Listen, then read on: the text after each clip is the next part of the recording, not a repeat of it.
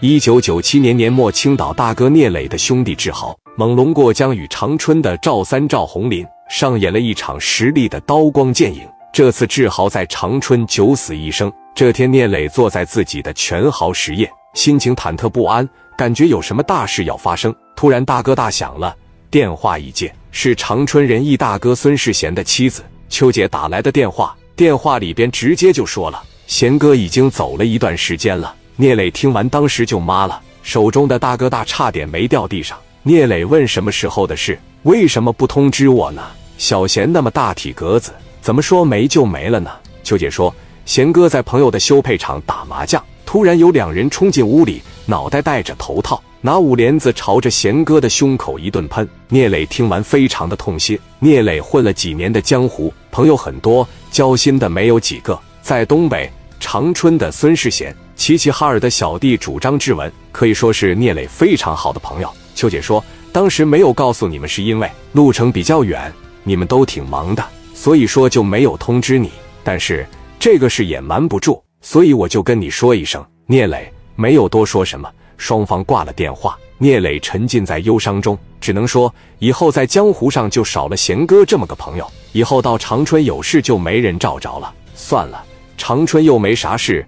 不去也罢，没想到接下来长春有事了。聂磊的一个好朋友刘果登门了，兄弟打电话来就说了：“磊哥，刘果，刘老板非要见一见你，你看看能不能让他上去。”聂磊当时一寻思，说：“刘果来了，让他上来吧。”这底下小兄弟领着刘果，当时就上楼了。进到聂磊的办公室以后，他这个眼睛就东张西望。聂磊问：“你瞅啥呢，刘老板啊？你过来坐啊，咱俩在这喝点茶呀。”刘果问磊哥。志豪呢？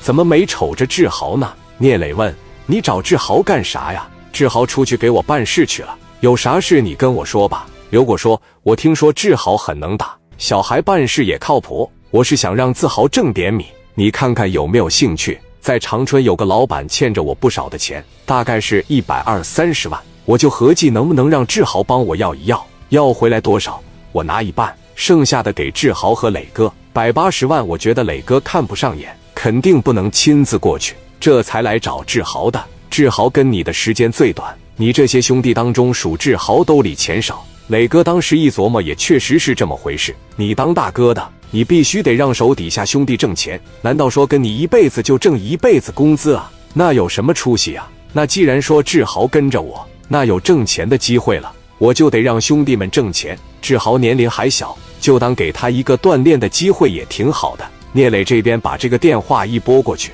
志豪在哪呢？磊哥，我在新一城夜总会跟大林哥在一起聊天，你没事就回来一趟。有个老板找你办点事，你看看你想不想去？志豪没有多问，挂了电话，直接奔着全豪实业就来了。进屋一看，聂磊身边坐着几个老板，志豪当时就恭恭敬敬的来到了聂磊的身边。磊哥，我回来了。志豪。我给你介绍一下，这位是咱们青岛有名的企业家刘果。志豪听完，当时把手一伸：“刘总你好。”俩人一握手，这果真是英雄出少年。刚才你哥在电话里边也给你说了，长春那边有钱，想不想挣啊？一共是一百二三十万，不管要回来多少，咱们五五分。志豪一琢磨说：“磊哥让我干啥我干啥。你哥既然把你叫来，那就是遵循你的意愿。你要想去的话，你就挑几个兄弟。”替我上长春走一趟，哥，我能去吗？你想去吗？磊哥，我想尝试一下。行啊，那既然想去的话，那去吧。你这边跟刘老板对接一下。刘果早就准备好了，顺兜里拿出借条，包括姓名、地址、电话。到长春以后，你直接按照这个地址，你就能找着他。一共是欠我一百二十三万，这借条就在这，没有什么特殊情况。你什么时候去？志豪说：“没事的情况下，我明天就去呗。”刘总说：“那太好了，我这边先给你拿三万块钱的劳务费，算是你的路费了。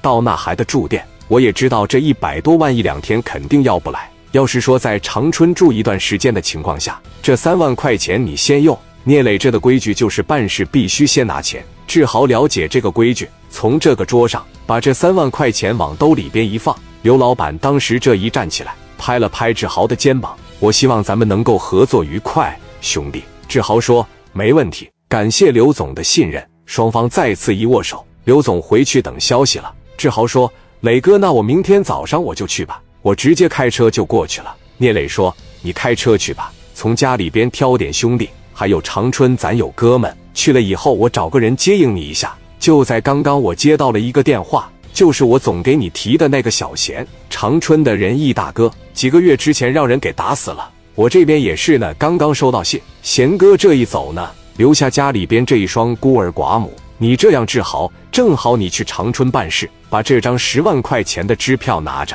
去了以后，我找人接你，然后你让他带着你往这个贤哥家里边去一趟，把这十万块钱给他，你就给一个叫小秋姐的就得了。行，磊哥，我知道了。